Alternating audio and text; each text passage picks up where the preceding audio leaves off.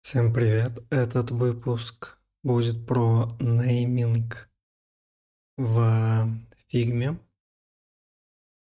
Он будет, наверное, короткий, потому что не так много можно чего рассказать про это.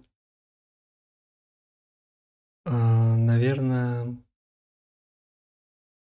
со времен еще фотошопа нейминг и все слои, которые у вас используются, очень важно было правильно группировать и эм, как-то обозначать, чтобы легче было разобраться, потому что все хранилось на одном холсте.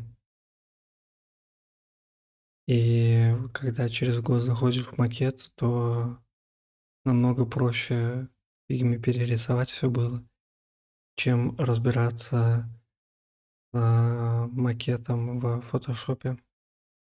Или если за кем-то макет надо было переделать, что-то доделать, найти, то очень много времени на это могло уйти. А с времен Фигмы все немного проще стало. Холст стал шире, но именно элементы на нем были разбиты на компоненты, которые по кусочкам хранятся. Если в фотошопе то вся огромная страница просто в кучу навешена, то сейчас это чуть проще становится. Но все в больших компаниях все так же важно правильно группировать и э, иметь нейминг правильно у слоев, потому что часто Figma автоматически по API выгружает все код, все изменения в дизайне, в каких-то компонентах, если вы их меняете, они автоматически, условно, раз в день идут разработчикам на проверку, и те просто утверждают это, э, лишь бы были приняты какие-то правила и стандарты, понятные для всех. Так вот, про нейминг самое важное можно очертить в двух случаях. Если вы работаете одним, и если вы работаете с, в большой компании с разработчиками напрямую. Сразу скажу, что в втором случае я никогда не работал, я имею только общее представление. Но в том же "Контакте", "Майкрософте" и подобных больших компаниях это все все используется в той или иной мере. Так вот, э, если вы работаете одним для того, чтобы вам было в будущем удобней разбираться с тем, что вы сделали, и проще передавать задачи было в разработку вы можете в компонентах слои, текст и так далее называть а, какими-то понятными именами. А, чтобы было больше понимания, можете прочитать про то, как это делают программисты у себя в коде, прочитать про BEM, Б, Э, М от э, Яндекса. И посмотреть на Ютубе про это. Там есть какие-то вариации, которые не закреплены. То есть БЭМ – это общее правило. А уже внутри компании используются свои дополнения к этому. Плюс у каждого программиста есть своя какая-то практика, как ему удобней, и закрепилось это каких-то давних времен. Суть в том, что начинается все верхнеуровнево. То есть, если это компонент, там все просто. У вас есть, например, текст, иконка, обводка, линия. Окей, называйте а, своими именами это. Что кнопка такого-то там размера указываете и добавляете там background, а, color или текст или иконка. А, обычными словами дополняете. И все становится а, сразу понятно, когда человек первый раз смотрит, не возникает у него вопросов. А, но это более очевидно становится, когда вы собираете какие-то не просто с атомами работаете, а собираете шаблоны из своих атомов. То есть молекула, вот это все, что я говорил в прошлом выпуске про шаблоны. Когда, когда вы много маленьких кусочков дополняете, они очень гармонично становятся и не требуют дополнительных пояснений, потому что они автономны сами по себе. Те стили, которые в кнопках написаны, нейминг слоев, текста и так далее, он очевидно будет только к, тек, э, только к иконке относиться, только к кнопке относиться. А если вы добавите туда плашку с картинкой, и это также отдельный элемент будет, стили внутри будут ровно к этой теме относиться. То есть две сущности, а внутри будет background, обводка. А, если вы заменяете, там иконка подставляется, кнопка, текст. Все очень очевидно становится. А если у вас собирается шаблон не только из атомов, допустим, или несколько атомов э, похожих или одинаковых. Допустим, у вас есть плашка, э, например, превью, превью новости. Это будет плашка с фотографией, заголовок, э, краткий текст, кнопка, иконки, типа сохранить, закладка. И по факту у вас три контейнера. Вы их так и называете. Картинка, контент, кнопки, там action. А картинки вы вставляете свой компонент с эм, картинкой там, 16 на 9. 4 на 3, 3 на 2 а, с какими-то правилами который у вас заранее был заготовлен.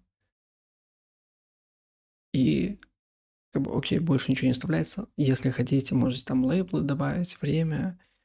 Э, подписывайте это условно как, э, как дополнение к картинке. Э, если про второй блок заголовок, краткое содержание, и, например, время еще, то и категории. Хотя категория это уже экшен немного, но все же. Вас вторая сущность будет называться контент. И в ней будет заголовок это title, краткое содержание это текст, время time, и категории, ну, категории, соответственно, но они будут там идти строкой, потому что их может быть несколько. То есть у нее будет своя обертка, которая будет называться категории, и внутри сам текст категории уже будет обернут в, например, в элемент, в там item или э, текст. Это уже в зависимости от ваших правил внутри. А, поле блок третий с кнопками будет э, называться Action. И там будет кнопка и иконка. Обернутая тоже кнопку получается. А, например, закладки. Там тоже ничего не надо нумеровать, а, нейминговать. И по итогу у вас три контейнера, где очень понятная структура, блок с картинкой, блок контента, блок э, кнопок. Если внутри глянуть, там будет 5 э, сущностей, которые будут иметь понятное название и будут относиться только к своей к своему блоку. Хотя формально там title может еще быть и на странице. И можно, например, не title использовать, а name. А текст может быть description. А, это уже зависит от того, как вы собираете страницы и переиспользуете а, компоненты, шаблоны. Суть здесь в том, что, во-первых, вам будет проще в шаблоне ориентироваться, в, когда вы будете собирать страницу. Потому что в какой-то момент страницы будут собираться преимущественно из повторяющихся блоков. Когда вы откроете, э, развернете ваш фрейм, у вас там будет, например, 10 блоков или там 7, 5 с понятной очень структурой внутри, без какого-либо мусора, без фрейм 26 э, и так далее. И кроме того, что вам будет внутренне просто приятно на это смотреть, у вас не будет возникать вопроса и тратиться на время на то, чтобы собрать какую-то страницу, потому что изначально у вас уже будут в голове закреплены правила о том, как э, вы не будете, скажем, лишние, лишние сущности заводить. Вы где-то что-то протестируете, попробуете, не понравилось, удалили, оставили только важное, оставили нейминг, вернули там, если это повторяется, в компонент и переиспользуйте далее. Что делать с тем, что там, единоразово где-то как костыль используется, и просто на одной странице где-то там какой-то блок. Ну, скажем, можно привести к единому виду, но когда вы это делаете новое что-то, когда у вас уже бэкграунд проекта, сидеть и все переделывать, эм, это будет очень нудно и тратить много времени. Здесь э, хороша будет стратегия, когда вы собираете какой-то шаблон, который повторяется, в нем делаете нейминги, а потом его переиспользуете на всех страницах. А, в старых ваших страницах. Просто один маленький кусочек. Уже с правильным неймингом, а остальное не трогаете. Тогда, если вы будете менять а, что-то в нем, какие-то правила, они также поменяются там. В зависимости от того, конечно, как вы адаптировали страницу. Но это, скажем, самый простой вариант будет а, постепенно заменять то, что у вас уже было сделано.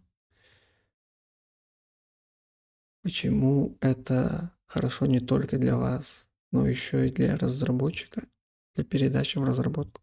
Потому что разработчику это намного понятнее становится, когда то, что он пишет в коде, приблизительно или даже полностью соответствует тому, что вы делаете в макете. Когда он смотрит на какой-то элемент, у него не возникает вопроса, что это, как это должно работать, без ваших комментариев. Он просто по неймингу понимает какая-то категория элемента в общей структуре. А, потому что, скажем, все очень похоже а, на любых проектах в рамках одного сайта. Поэтому это еще ускорит разработку, передачу в разработку вашего макета, уменьшит количество ошибок в приемке.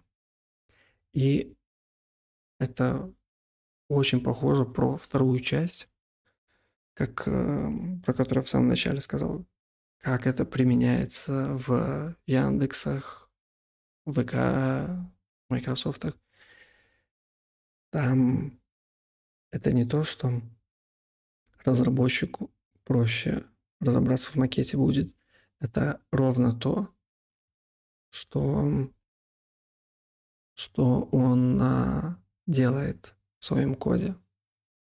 То есть то, что у вас создано в макете, напрямую попадает какой-то кусочек, то, что сделано у вас, попадает напрямую. В основном это с атами происходит. А, шаблоны так э, тоже, наверное, делают. Но это, конечно, под вопросом. У меня нет такого опыта. Атомы, а, все стили, все точно перекидывается автоматически с правильным неймингом, который заранее оговорен у разработчика и дизайнера. То есть то, как вы пишете э, название элемента и внутри подписываете слои, напрямую зависит на то, как это будет отображаться в коде. И чтобы в коде это, это отображалось корректно, программист должен изначально определить э, структуру, как это будет все храниться, и согласовать с вами, чтобы вы придерживались общих правил. Если вы что-то в фигме сделаете не так, скажем, это усложнит работу программисту. Не то, что что-то может полететь, но больше времени. Во-первых, вас просто попросят это переделать, когда это заметят, но это лишняя коммуникация, а, ошибки дополнительные. Поэтому заранее оговоренные правила по неймингу облегчают работу всем, потому что не возникает лишних вопросов. И в больших компаниях это происходит просто автоматически, не потому что вы так договорились, потому что это просто общее правило, как вы работаете, как вы взаимодействуете. И там это еще больше ускоряет работу, потому что э, за счет автоматизации, не просто за счет того, что программисту проще разобраться в макете, а, или новому дизайнеру вникнуть в то, что там происходит, или вам, если дали на доработку что-то, разобраться, что там внутри вообще такое, почему такие правила и взаимосвязи.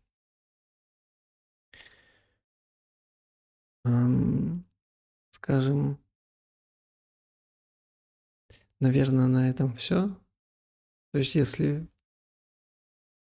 все суммировать, получится, что, наверное, и так много говорил, как всегда. А суть в том, что нейминг ускоряет работу вам, потому что вы не плодите лишние сущности и пытаетесь переиспользовать. У вас уже есть понимание о том, как складывались какие-то другие компоненты, что там был текст, у вас тоже текст, это называется текст. Вам не нужно выдумывать что-то, как это будет храниться внутри. Намного проще будет вам считывать, переиспользовать что-то, потому что это независимый компонент, что картинка, она картинка и в новости, и в превью товара, и э, в слайдере. условном слайдере. Слайдер, наверное, не сильно подходит, потому что там это часть большего чего-то. Ну, тоже окей. И это намного облегчает передачу в разработку, потому что меньше проблем с передачей информации разработчику. Когда он видит макет, ему очевидно, что в нем находится, почему, э, что текст, там несколько текстов в блоке, это просто текст, который соответствует его какому-то какой-то строчке в его коде. Или заголовок. Или там таких категорий. А, ему легче взаимосвязи эти считать. В больших компаниях это следующий уровень, когда эта связь между дизайнером и разработчиком автоматизирована, потому что то, что есть у вас в фигме, автоматически передается в базу кода программиста и там обновляется. Практически без участия программиста в плане кодирования. Um, ну, теперь на этом точно все. С вами был я. До скорых встреч.